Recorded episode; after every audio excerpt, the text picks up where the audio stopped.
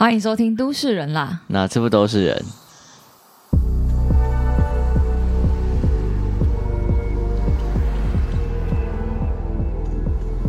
光源台北都是人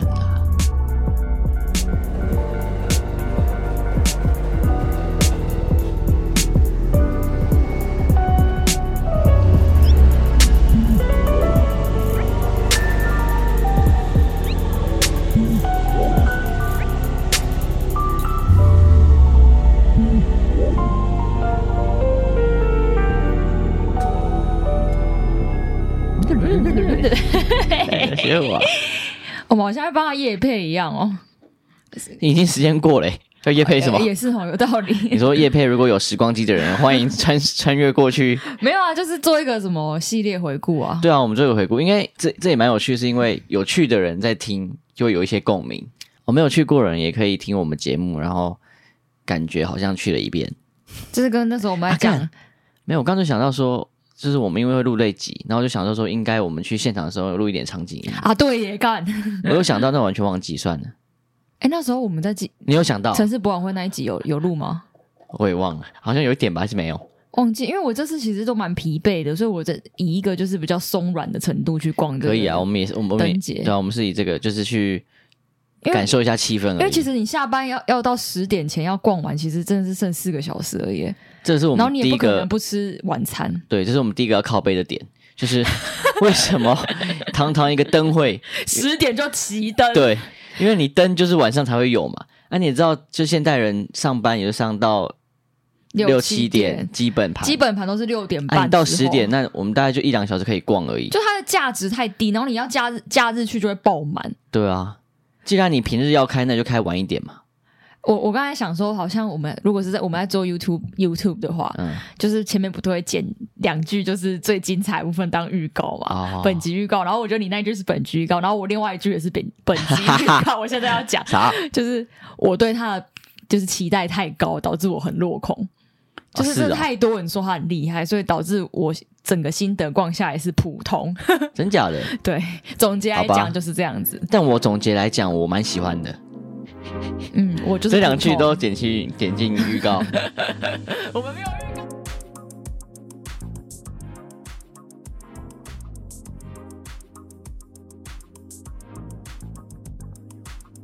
好，我们反正我们今天要聊那个光源台北嘛，就是今年的台湾灯会在台北市。对，然后我们就顺便，真的很顺便，很快速的讲一下元宵节。我把因为这这一段的啦。因为就是你记得元元宵节的由来吗？元宵节你在？对啊，我也完全不知道哎，所以你才去查，我才去查。Wikipedia 然后我就我因为它其实它的由来有很多种说法啊，当然有比较大家认同跟比较传说性的，那我就简单讲一个传说性的。嗯，那元宵节基本上就是在一月十五嘛。那呃，其中一个由来是因为有关天地的传说故事，因为传说。传说有一个猎人不小心误杀了一个入闯入民间的神鸟，嗯，然后天帝知道后非常生气，然后打算在人间放一把火当做惩罚，啊，结果人间的人就听到了嘛，然后因为天帝的女儿。呃，天帝的女儿提前知道了，然后她不忍心看到民间百受百姓受苦，嗯，所以她就下凡告诉人们说，在呃元元月的十四、十五号、十六号三天要挂上灯笼，要放鞭炮，然后这样天帝如果从天上看，就误以误、哦、以为人已经布满了火光，已经受到惩罚，那他就不会再去放火了。不然你在讲这个时候，我脑袋里一出现那个 儿童绘本的那些图案，就感觉好像真的是有看过这个绘本。但我相信以。像我光源台北的话，以上帝的视角，会真的很像是灰球处。你说大大大家都在亮亮的，对啊，大家亮亮，然后很热闹，然后不知道是热闹还是灾难，然后就是光这样啪啪啪啪啪这样子，很像、一堆人在移动这样子。对，只是我在想说，通常一个传说都会有一点警惕作用，但我不想，我不晓得这个传说是要警惕什么。没有，我觉得这个应该是要宣扬，就是天地的女儿是一个非常慈悲心的人。没有啊，她应该要对，然后以此做纪念，谢谢她。不是吧？她应该要对，就是。一般人民有一点警惕的作用，警惕不一定要警惕啊。是吗？很多节日的习俗，你说像什么屈原那个有什么警惕的作用吗？屈原是真实故事吧？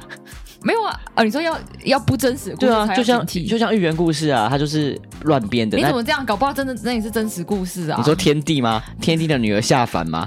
这一定是传说的啊。我在想他的警惕是要说不要乱乱杀鸟吧？因为他误杀一只神鸟，哦啊、可能是吧。好，那那第二个就是比较大家比较认同的生态学的部分，大家比较认同的由来是说，最早可以追溯至秦汉时代啊。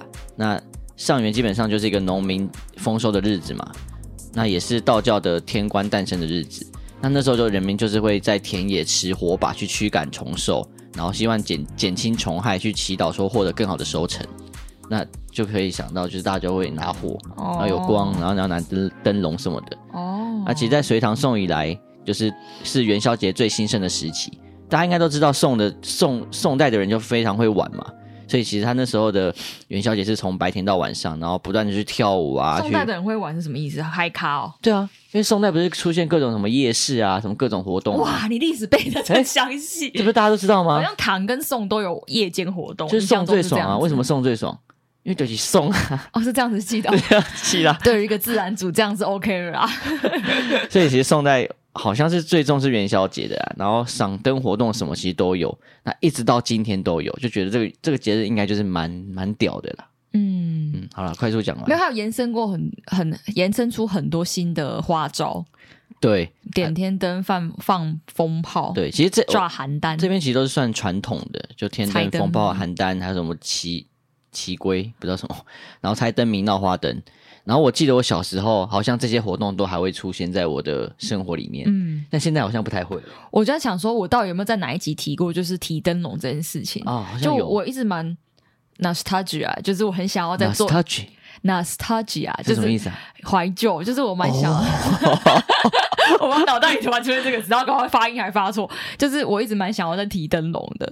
但一直没有人陪我做这件事情。Uh, 就是我那天回高雄的时候，我有看到有人真的还是在卖灯笼。你知道讲哪哪一种？就是有一个塑胶手把，然后下面是个塑胶壳，卡通人，然后会发光的。然后要组合的怎么一种？不用组合，就是它卖就是卖那样子。哦，我知道，塑胶的卡通盒。对对对，有人在卖哦。有啊，哇塞，那个东西已经快要没有人在卖，然后我超想买。你刚刚不讲，我还想不到有那个东西。有，而且因为我好像也有跟就是小鸡盘们分享过，就是我的。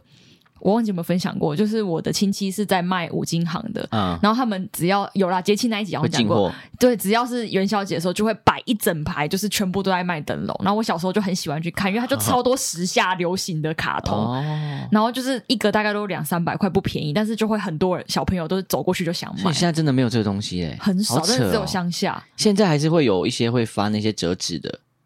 已经很少了，对啊，然后我在想说，还是我今年就是把那个折纸的拿来提之类的，真假的？对啊，你刚刚讲，我还真的想到，而且到我们高中就没了吧？那个塑胶那个东西几乎是没了。就是我记得我那时候，哇，真的，你高雄有卖哦，好厉害！高中再回去就是我亲戚家的时候，他们已经几乎没有在卖了。所以高雄的发展是落后台北，你说这是晚十年吗？为什么还有那个东西？不是吧？应该纯粹就是还有市场。对啦。哎，我还是我们发起一个运动，我们明年元宵节的时候就就是小鸡潘们大家一起来提灯笼，谁理你啊？然后我当那个主揪有没有？然后我还帮大家进货，大家要提一个。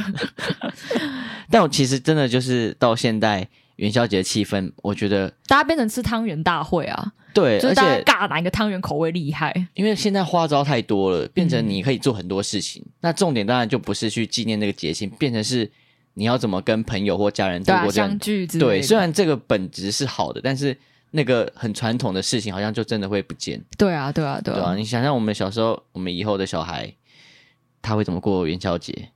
不知道啊，搞不好那时候有什么新招跟 AI 机器，那时候绝对没有那个提灯笼之类的。对啊，而且那时候绝对没有什么塑胶，塑胶那个，搞不好是升级啊。我一直想到那个巧虎，是只有巧虎吗？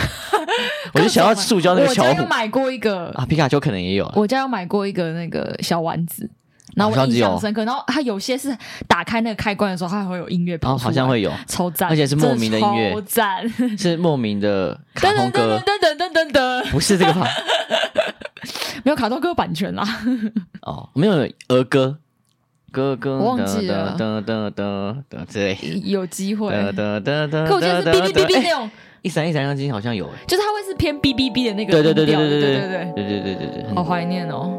好，请大家回去听节庆那一集，应该是有提到，我也忘记了，搞不好没有。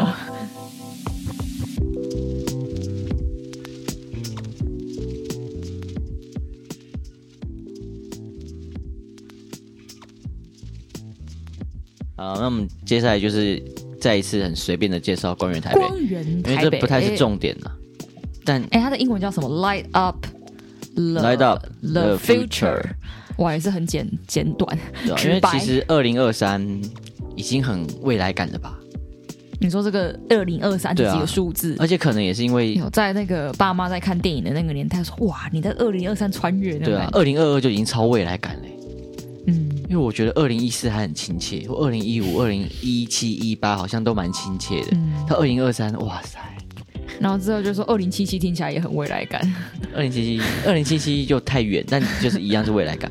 嗯，所以我觉得这个灯会的主题就是因为刚好也疫情之类的，大家就是要往未来看，往希望看嘛，所以可能就是一个 future 的感觉。不知道为什么我最近觉得未来主题的东西很多，就是连续剧、电影什么也都很刻意在以未来为主，或是希望这个感觉，嗯，或刻意加这个元素。因为像月经港灯节，我们之前聊过，也是用希望然后未来这个概念去包装。哦哦、我觉得应该都是回应这个这一这两年、啊、这三年疫情，对、嗯、大家就是闷久了。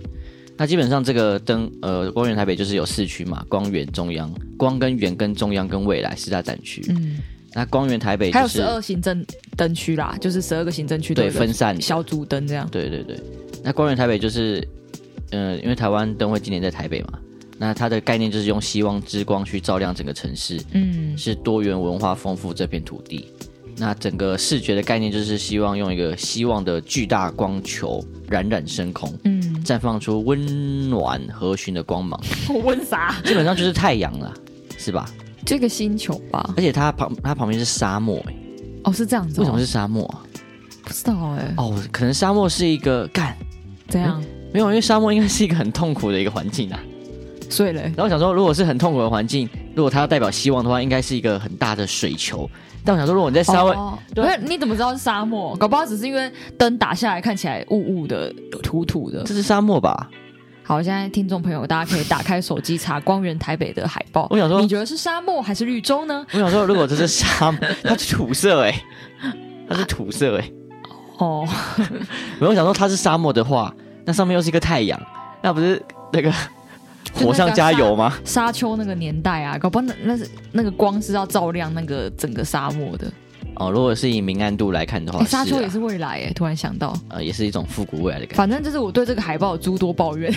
好，你说，这里给你发挥，未来感很好发挥，就是大家随便查未来感的海报，就是大家都做的超美。但它的主题叫光源台北啊。对，那你看你现在大家盯着就是手机里的海报，你如果把“光源台北”四个字拿掉，你不觉得好看很多吗？所以你是嫌弃它的字体？就是它的字体跟整个大小都显得很公部门，真假的？对，就是一来就是我之前好像在某一集有讲过，就是以前的这个设计课的时候，同学跟我讲说，你要把字间距拉到最开，然后不能太大，嗯、然后你这个因为这个应该是我们上说什么什么黑圆。呃，思源，思源黑体，怎么变黑源？然后思源黑体很容易好看，应该是很容易，哦、但因为光源台北四个字太大了。你说像台北灯会这边，对对对，台北灯就蛮好看。它关于台北四个字太大，这样有点像指标，你知道吗？就是它的那个艺术性偏低，就有一点功能性的，一点廉价的感觉。嗯，我我没有这样讲啦，就是我刚刚讲的形容词是它偏功能性，偏 偏就是艺术性低一点这样子。因为我就跟护友讲说，这整个搭这个配色跟整个 feel，就是让你觉得很适合加个有衬线的字体。嗯。或者你看单看英文什么，就是如果你要跟未来感搭配的话，我觉得可以做一个就是标准字吧。我觉得就是细细长长，你看像沙丘那个标准字多好看。嗯、会不会是被我们听众我超讨厌沙丘的人？我一直称赞沙丘。我在想，如果真的是他要以未来感做这海报的话，那真的不太合格，是不是？但是我他不一定就按未来感啊。他是想要强调那个光源的希望的感觉。不管怎样，反正这个字体一定选的不好，哦、我觉得字体问题 导致他就是国父纪念馆、啊、或者是市府转运站出来的每一张海报，我看的头都很痛。我想说，我有这个丑海报一直出现。你你，你对那个平面很敏感呢？我很敏感，可是我很不会啊。我只会批评别人，我自己不会做。但是你批评的点好像可有煞有其事。是啊，是啊。好了，可以啊。然后基本上这个灯节还是很很很具希望的，因为基本上走在夜晚的台北本身就够浪漫的嘛。不知道这个事情我反而没体会到。真假的？我一直以为我一直觉得这件事情呢、欸。就是、还好哎、欸，真的、哦，我一直觉得晚上台，台北太多东西可以看了。但是因为可能平常平日可能像我啦，晚上走在台北街头的机会不太多，哦、而且那个那个状态不是一般的台北，是很多人的节庆感的台北。那我跟你说，你该多走出去了。但 我觉得这个氛围也很重要，诶，就是很多人塑造的那个氛围。而且我觉得它可能是太大一区，导致我觉得很像我平常时在逛台北，我没有特别觉得我在逛灯节。嗯，我觉得他就是塑造，细细品味一些我平常时没去过的地方，我觉得是真的。我觉得他是刻刻意塑造不同区的不同观观展模式，也蛮蛮好的。对，这是另一个体验。因为有些区就是集中在一区一区嘛，有些是一小区一小区，嗯，那有些是零散的一颗一颗在店家里。对，而且它是依照就是呃都市的纹理脉络去布置这些东西的，嗯、所以像你今天要走在比如说。那个忠孝复兴到国父纪念馆这一段，嗯，那它就是两边的商店，那配上几颗分散的，那去让你去体验那条路，那条叫什么路啊？忠孝东路吗？哎呀，先当做是忠忠孝东路吧。好，我们赶快进入主题。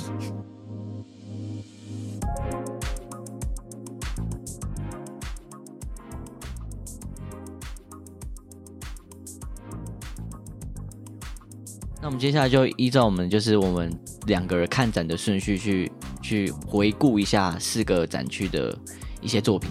嗯，那第一个就是未来展区，未来展区就是在市政府到一零一站之间。嗯，对，一整区。就基本上它是位于信义商圈，是台湾最具国际国际时尚潮流的商业区。那它这边汇集了各大国际知名品牌与企业集团。公部门的字眼？没有啊，这个就是网网站的介绍、啊。我知道，好像是很公部门的字眼呢。但我觉得这个汇聚各大国际知名品牌与企业集团。但我觉得这个很有趣，就是因为它就是依照那个地方的脉络去布置这个展览的主题。需要啊，需要。对啊，对啊。那很特别的是，它这么时尚的地方，新义商圈，它其实在在旁边有一个四四南村。Yep。所以说，它同时又有一个比较具有历史意义的。一个区域就很像处于一个现代的世外桃源，然后某种程度它象征就台北从过去到未来一个永续发展的进程。那我们那时候是从市政府出发吗？市府转运站啊，市府转运站那边。那我们第一个看到站是那个午夜橱窗，其实不是，第一个看到是公车。哎，没有，我想说你是忘记公车。好，我们第一个看到公车，因为那个因为那个公车我没进去嘛。对啊，进不去啊，对啊，太多人了。因为其实它它有很多的东西，但是我们认真看的就只有几个。对啊，我就说我们比较松软嘛。对，那我们当然就是讲我们认真看的嘛。好，第一个认真看的是午夜橱窗。对，然后午夜橱窗真蛮有趣的，因为新一区那里就是很多精品、很多时尚配件，嗯，然后有很多很美的橱窗，嗯，像什么爱马仕之类的橱窗，而且那种比如说像那种精品的橱窗，它都是觉得出爱马仕。因为我之前实习的 Noise 就是 很常设计爱马仕的橱窗。一个要讲出品牌是很难，然后居然讲出爱马仕。我是想强调说，其实大家经过这些精品橱窗可以欣赏一下，因为这些橱窗的设计都是经由很厉害的艺术家或建筑师摆设，对对是有思考。它就是一个艺术作品，它的摆设就不只是它的品牌。嗯，那我觉得这个作品很有趣，就是它用一个很时尚的方式去展示，因为它里面是学生跟设计师跟艺术家合作的一些成果服饰的作品嘛。那它就是用这个橱窗的概念，用一小一小格一小格橱窗的概念去对应，就是这里商圈的橱窗，然后塑造一个轴线感，就很像是你用一个呃很时尚的伸展台的一个过程去欣赏这边的橱窗。就是它这个展示方式蛮有趣的，我觉得它是蛮超现实的作品，就是可能因为我们对就是服装设计也涉略不多，但看起来就是酷，就是帅，对，而且它那个颜色很漂亮，很漂亮，就是好像是红红蓝蓝，未来感蛮重的啦，未来感蛮重的，嗯，然后就你经过一定会被吸过去，对，一定会被吸引，而且它应该算是形式最特别的那叫什么？的灯光艺术啊，嗯，因为它的重点。除了灯光以外，还有里面的内容。对对对对，我觉得蛮好的。这个当我们第一个看，我觉得有开启一个不错的、不错的开始。对对对，然后接下来慢慢往下。它里面的一些作品就是用纸嘛，有用纸的，又用布的，有用布的，嗯、就做的很精致，蛮厉害的。嗯呃，另外我们比较有去看的是那个光能使者。嗯，就骑脚踏车那个，对啊，那个就是一个有趣嘛，互动装置，就是你骑脚踏车，然后可以骑骑它就发电，然后还还它，我觉得这次的音乐都很酷，都很电玩未来感。啊，对对对对，那就是每一个作品都想要刻意走一个未来音乐感的感觉，很像是那个无敌破坏王啊，对对对，那个声音的感觉，一点点啊，但是我刚刚我想到，我比较像是就是就是有一点怂酷怂酷的那种电玩音乐。怂酷 怂酷的。但是光复古未来，光能使者我觉得还好，没有到特别惊艳，但也就是可以骑脚踏车，但是他骑脚踏车的互动性还是有，但就是没有到非常高。对啊，就是你会觉得啊，好有点酷，好像在讲一些绿能还是什么的，哦、什么什么未来的发电方式还啥的，而且他。喷发的方式太冷静了，而且中间那个光能使者长得也不是很好看。然后就是那个旁边的那个工作人员还会说啊，人不够，我下一期好了。那个蛮有趣的，还可以的。他们都很我哎、欸，这个这个可以称赞，我觉得工作人员都素质很高、哦、很强，就是不管是我觉得可能有志工团，然后也有就是。我们俗称的什么工读生吧，生就是打工的工作人员。然后我觉得他们都非常专业，而且大家都很热情。那一天我跟慧伟只是在看那个导览图，就有一个工读生冲过来说：“你们要地图吗？”而且他冲过来距离大概是从五十公尺外冲过来，俯冲过来说：“哎，你们要地图吗？”然后我们还跟他讲：“哎，不用。” 搞得好像没有发完他会疯掉一样，超好笑。没有，后来还是有拿。然后后来就是我去松烟的时候，有就是很热情，他说：“哎，等一下有表演，要记得看。”我说：“OK OK，谢谢。”就他们都蛮热情的，但都是阿姨的，妹妹都有都有，有年轻的，有。我说拿给我们那个，哦，那是阿姨吗？那是阿姨啊，哦，是哦，那至少三十五岁。就是我觉得大家都蛮专业的，三十五岁我可以叫阿姨吗？不行，看不行哎，姐姐，剪掉。然后当然我们有经过一些像星海公车啊或宇宙舞池，但这个我们就觉得还好，就就不太就是一个互动装置。对，当然有很多我们没看到了，说不定有一些哎，这个我们都没看到，对啊，这几个什么重启、重新启动、数码数码派对都没看到，都是亮亮的，看起来是蛮帅的，嗯。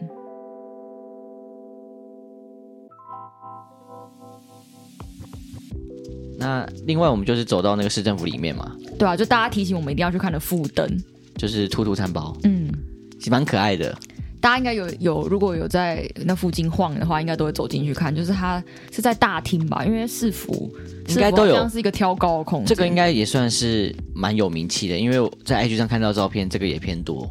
就简单来说，它就是一堆兔子胖胖的，然后聚在一起这样子。需要解释这个吗？我不知道有人没去看啊，没去看解释这个没屁用啊，就是一堆胖胖的兔子聚在一起。反正大家应该都觉得蛮可爱的，而且它是在一个算是比较严肃的建筑空间，因为它是市政府嘛，而且大厅正中间。对，然后刚好塞到这个原本的建筑结构体里面，塞得很满，就跟这个建筑的结构有结合在一起。哦餐包就是概念，应该是想说它很像软软的，然后看起来很好吃，要掉出来的感觉。可爱，可是我真的觉得它还可以再更惊喜一点，就是像它挂在上面的时钟，我就觉得很惊喜，感觉它可以再出没在更多地方，哦、但也很可爱。可其实它尺度跟整个 feel 还蛮可爱的，喜欢，赞的。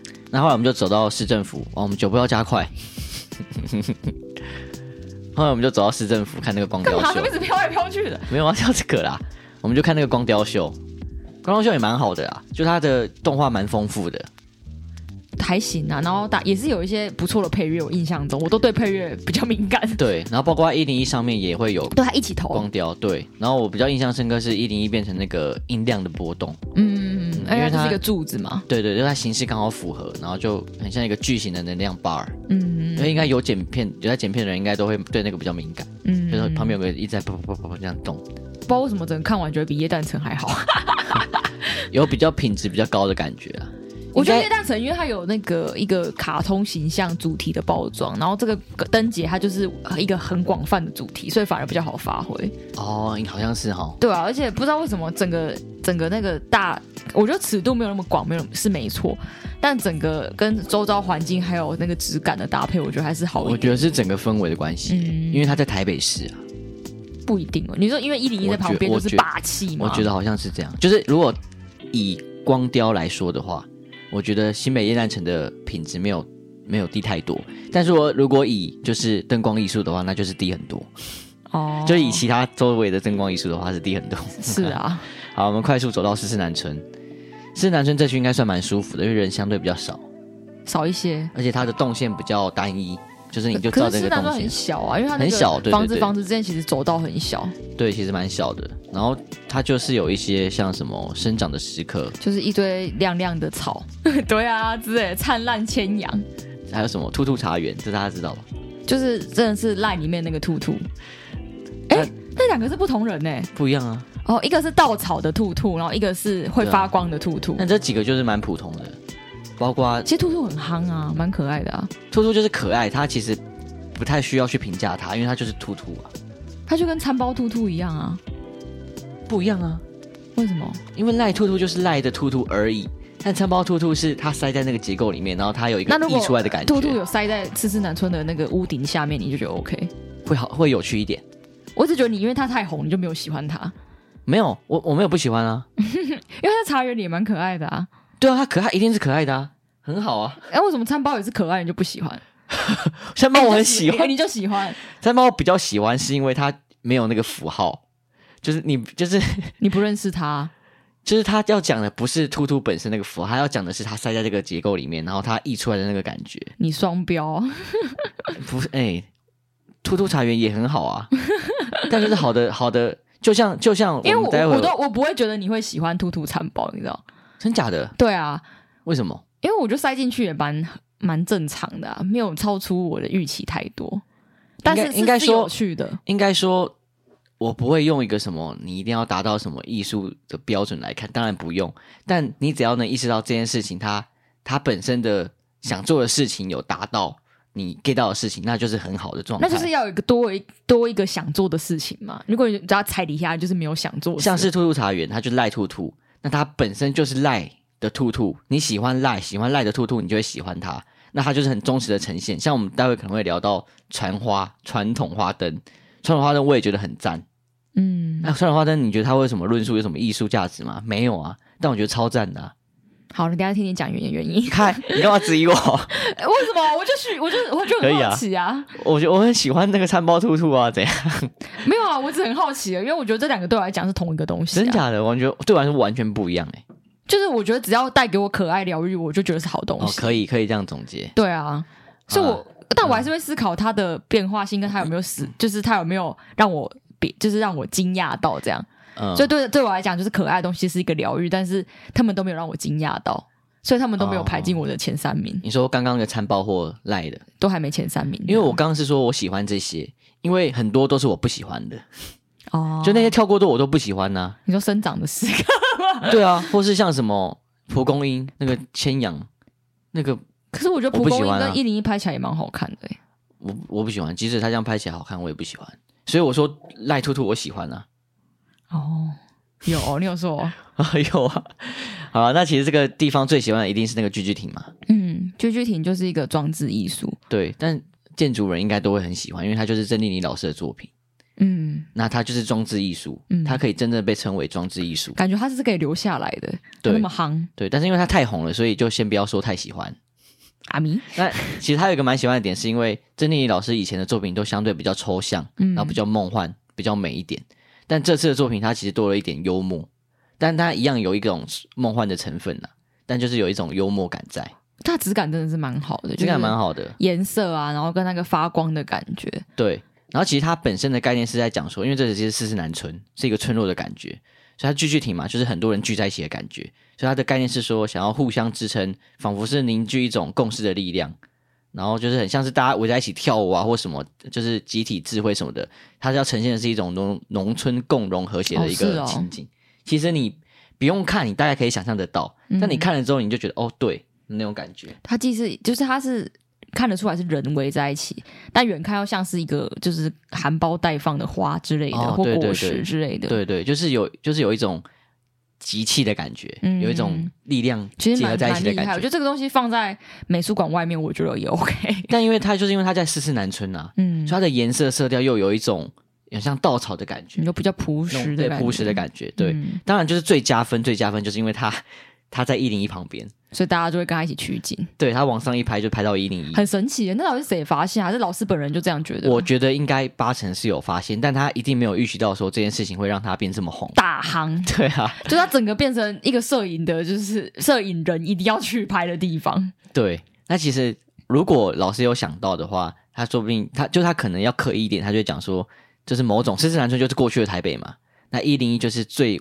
最具现代、最未来感的一种台北，那就很像是四四南村这里一种一起努力的市民的智慧结晶，最后开始就是 变成一零一吗？不是变成一 就是你就是台北就是一个发展进程啊！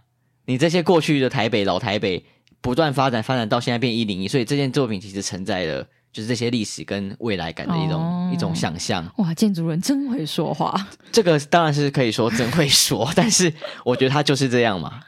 你这这是你帮他解读的，这是我帮他解读的，还不错啊，可以啊。因为不用不错啊，因为 他就是这样啊。不一定啦，啊，不一定啦。当然就是一些细节，就是包括他用雷切金属弯板啊，跟一些就是中间的结构的钢板那些施工细节就不用说了，因为它就是很工艺，然后又很现代，嗯，它一定是漂亮的。好，我们赶快抽离这个作品，这个作品很赞，快走。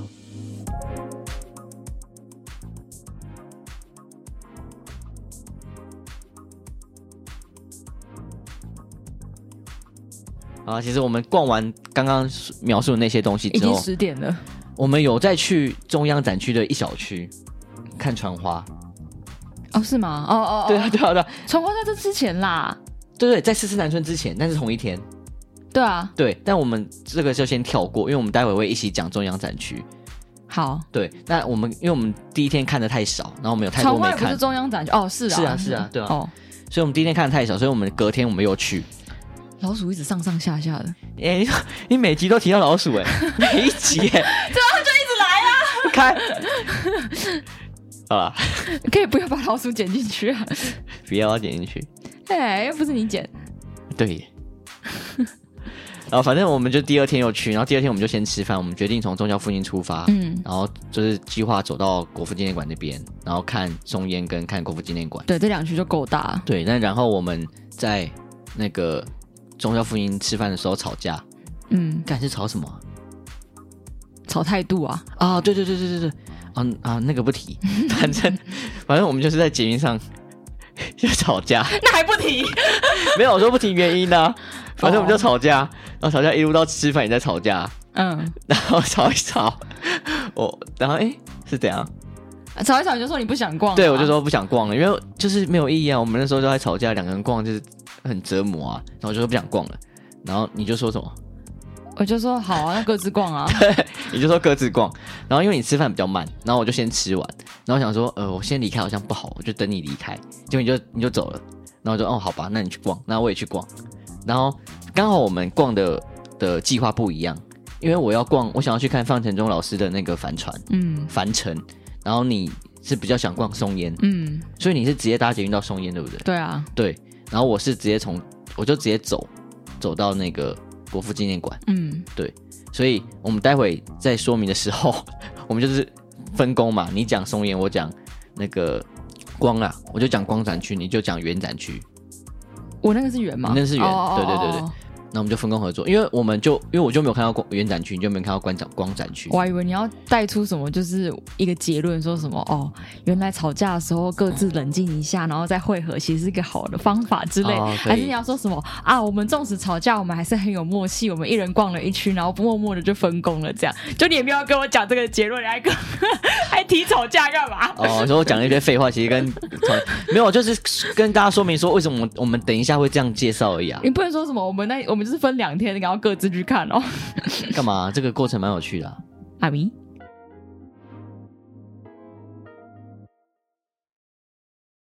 那光展区就是它是在那个中校复兴，嗯，一直一路到那个中呃国父纪念馆，嗯，那其实整整区蛮长的，然后每一个都是单独的作品，然后蛮分散的。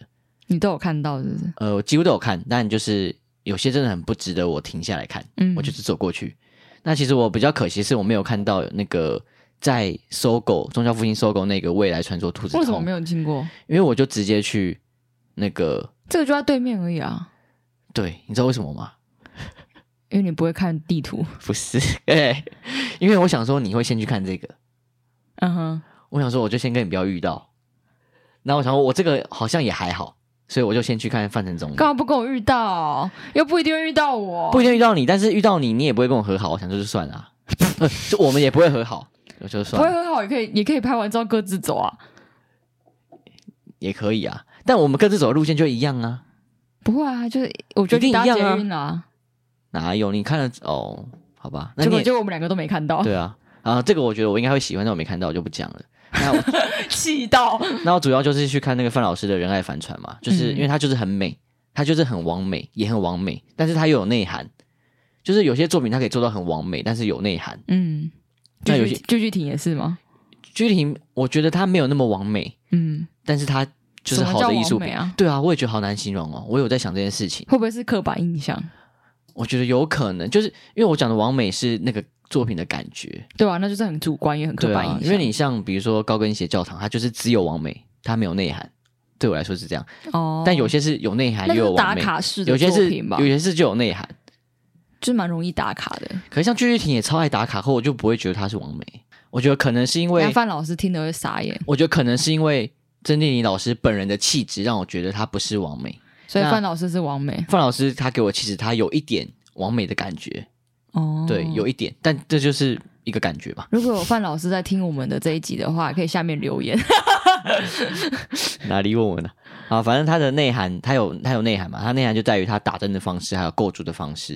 然后其实我在欣赏它的时候，大概就觉得它是一个亭子。那因为它很多帆嘛，所以它就很像是很多帆船在那里去驻足休息。因为它本身也是一个可以让人在这边休息的一个亭子，一个停靠站。嗯，然后就很像帆帆帆船的一个停靠站。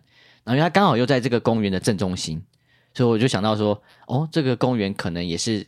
作为这个社区的公园，它也是有这个角色，嗯，就是可以让邻里在这边互相联络感情啊的一个场所，嗯，所以它这个光源，这个凡尘停在这，然后发光，那个整个氛围就很很棒，然后包括他作品也是很完美很美这样子。然后我刚刚才看了他的作品介绍，然后就是觉得很没有必要，什么意思？就他的作品介绍整个干化在讲帆船的历史，是不是？对，他整个干话能力爆表，爆表料我觉得就是太多了。我稍微截取几句好了，嗯、你看用那个音效。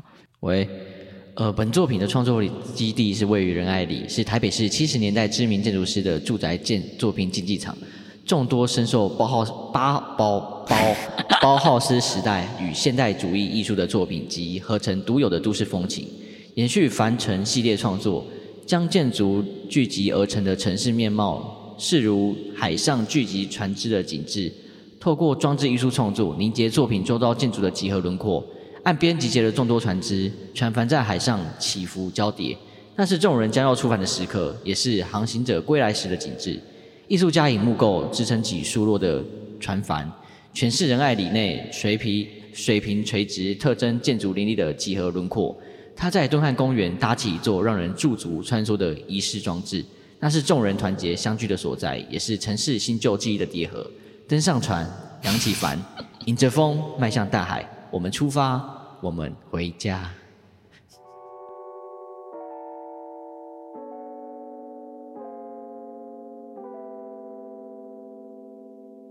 最后一句真的太太 gay 白了。我觉得，嗯、呃，最后一句他就是 gay 白，但是前面也不会啊。他如果他把他把就是那个住宅当成就是船，然后他是然后这些船一起聚集在这，是合理的啦。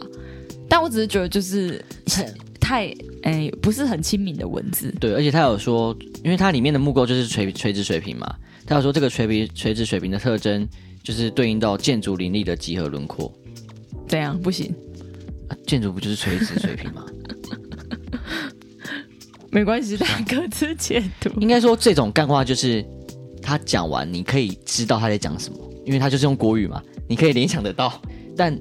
就那个感觉就太远了。你说其实也可以呼应到，就是迈向红茶铝箔包之类的 垂直水平。什么意思？这是一个正方体而已啊。哦、为什么是迈向？不知道，想要一个最小尺度的。我不是特上红茶也可以啊。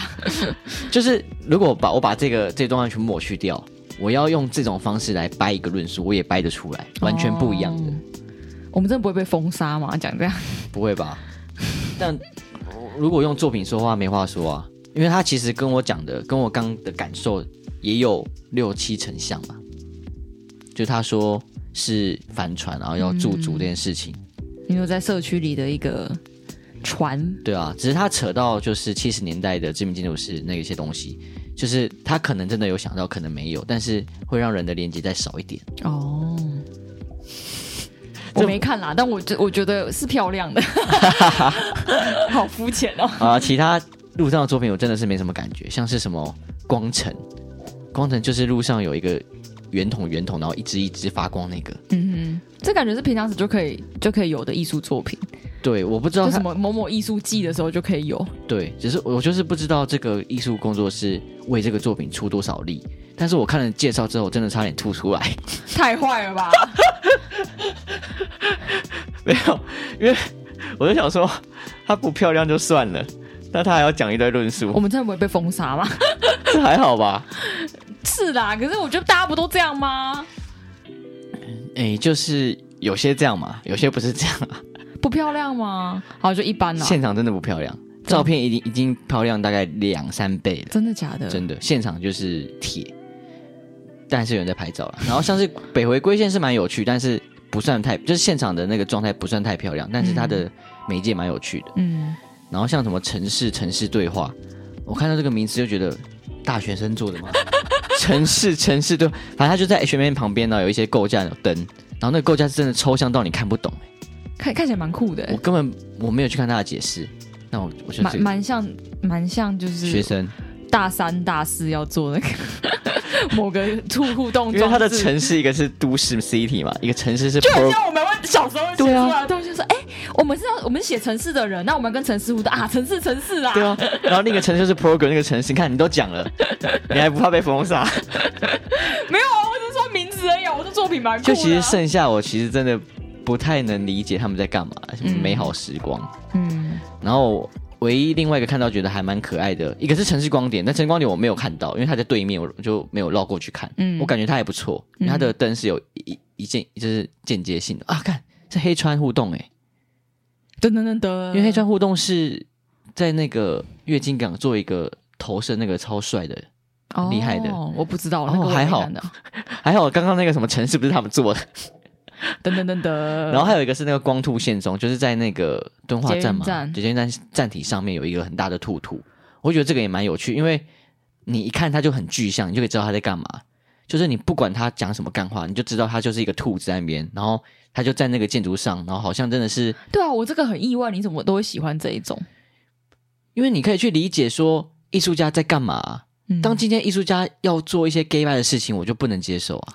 可是他就是踩底的狼点的头定了呀，就是他他做事情很简单，他就是要这样而已。那这样很好，你这样你反而觉得很好，这样很好，因为他没有刻意想要，因为抽象的东西你会让人思考嘛。那你当你开始引发人家思考的时候，你就要负责任哦。对，干脆不要思考。对，因为像你抽象的东西，你做的，你做，你随便做也很抽象啊。然后你开始引发人家思考，那当人家没办法去理解或没办法产生共鸣的话，哦，你这个也是蛮独特的。没有啊，艺术创作就是这样子啊。没有，就是大部分人应该不会像你，就是简单就是两个极端，就要么你就简单暴力，然后要么你就让我思考，让我懂你这样。这个不是两个极端，这个是同一件事情。那件事情就是我要理解艺术家在干嘛，也不是说我要理解，就是我要能感受到，因为它就是一个感受的事情嘛。所以要么你就让我两呃不是都要快速感受到，不然就让我思考一下，然后看你的文字，然后懂这样子。就是你要从具象到抽象，你要做你的作品要在什么光谱里面都可以啊，没有限制啊。你可以做到最抽象，你可以做到最具象，嗯。但是这些光谱一定都有你想说的话，你想给就是。欣赏的人想要达成的一种感受，嗯，那那个感受是，就是人类的共识嘛？不不不会啊，就是主观呐、啊。主观，对我说那个主观，比如说我们说家这个概念，嗯，我们大家都对家有个共识，嗯，但我们对家的定义都不一样啊。哦，对对对，所以我们得有个共识。比如说有一个人他把卫生纸揉成一团，说它是艺术品，然后你我怎么觉得这这句话好像在两集都出现过？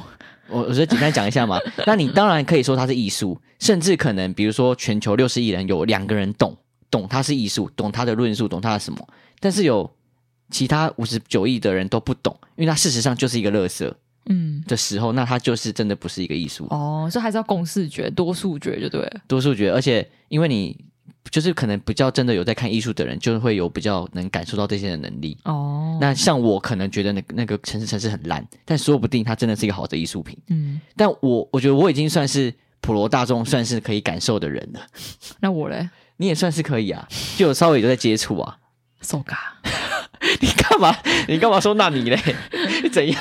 而且你刚你刚问那你嘞，你还翻白眼是怎样？我有翻白眼哦。那你嘞？那我。要要知道一下啊，不行哦。好了，反正这个兔兔在这个镜头上就觉得它很像是在元宵节宇宙漂浮的兔兔嘛，只是它刚好在元宵节这个时间啊，停在台北城市上休息一下的感觉。我知道了啦，啊，我知道我第一个惊讶的这件事情是新竹啦。对，对对，我觉得第一次让我觉得哦，这个具象的可爱的东西跟城市互动让我惊讶的时候是在那一次。那你是喜欢的？我，我是喜欢，那时候我很喜欢，哦、但我不知道为什么后来就觉得这个梗被玩烂了。就到现在，你说那个兔兔就漂浮在捷运站上，我已经没有那么惊喜了。哦，我觉得惊喜是另一个感觉，它其实真的没有给我带到惊喜啊。可是我很需要惊喜，我看展就是我通通需要惊喜。我觉得你那个，所以我刚刚描述会说我没有那么喜欢，都是没有惊喜感。我知道，但我觉得你那个可遇不可求，就是或者说你的标准要放低一点，就是你要去还是要去面对每个作品，嗯，不能就是只太依赖你的惊喜感。哦，但没有惊喜感，你可以拍起来好看啊。哦，对啊，对啊，我应该就是两个标准而已吧。嗯，但我我不知道哎，因为我觉得惊喜感太难了。就是，所以其实我在看，可是我觉得厉害的还是做得到，还是做得到。但是我在看每一个东西的时候，我还是觉得都有些都还是蛮蛮好看、蛮可爱的。嗯嗯。